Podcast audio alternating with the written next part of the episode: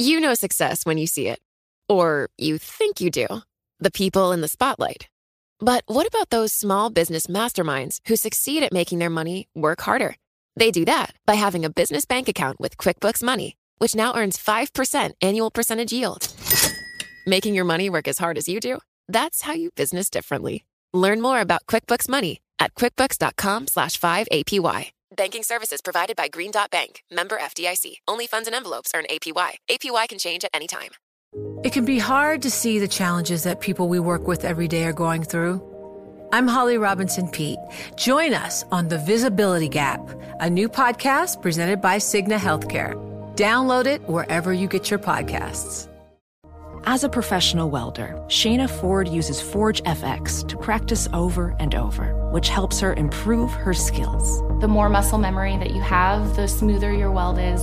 Learn more at meta.com slash metaverse impact. Le entregamos todo lo que necesita saber para comenzar el día. Esto es Bloomberg Daybreak para los que escuchan en América Latina y el resto del mundo. Buenos días y bienvenidos a Daybreak en español. Es 2 de febrero de 2022, soy Ignacio Liberadol y estas son las noticias principales. Empieza a mejorar el humor en los mercados, los futuros avanzaron y las acciones globales mostraron la mayor recuperación de cuatro días desde noviembre de 2020, impulsadas por las ganancias desde Estados Unidos a Europa y la mayor demanda en acciones tecnológicas. El petróleo subió a casi un máximo en siete años mientras la OPEP se prepara para discutir un aumento de los suministros. Hubo movimientos mixtos en los rendimientos del Tesoro, mientras que el dólar y el Bitcoin cayeron marginalmente. Las miradas estarán puestas hoy en algunos resultados corporativos. Hoy será el turno de Meta, la compañía de Mark Zuckerberg. Podría dar algunas pistas sobre ventas y sobre su nuevo enfoque en el metaverso.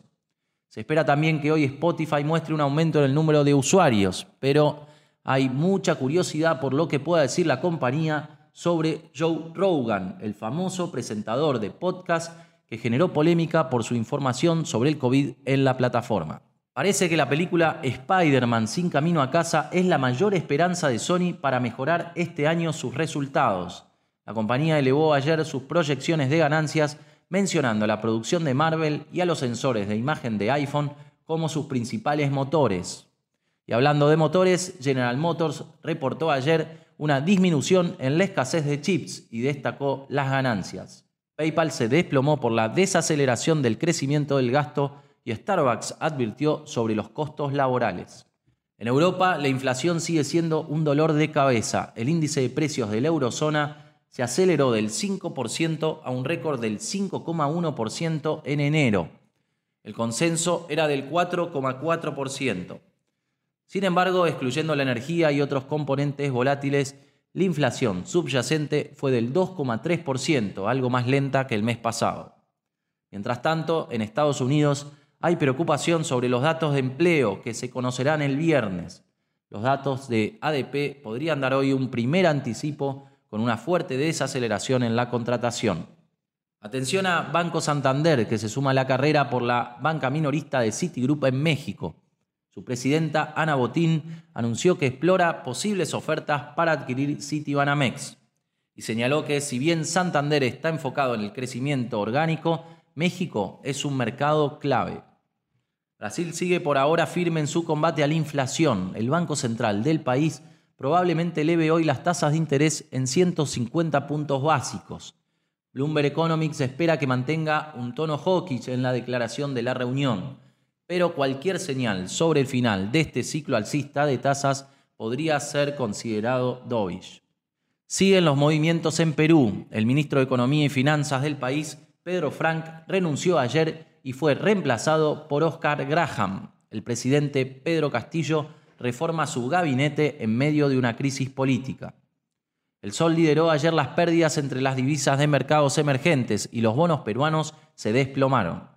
En Chile, el ministro de Hacienda, Rodrigo Cerda, anunció que deberá aumentar los ingresos para hacer frente a las crecientes presiones sociales y dijo que prevé que la inflación caerá en la segunda mitad del año.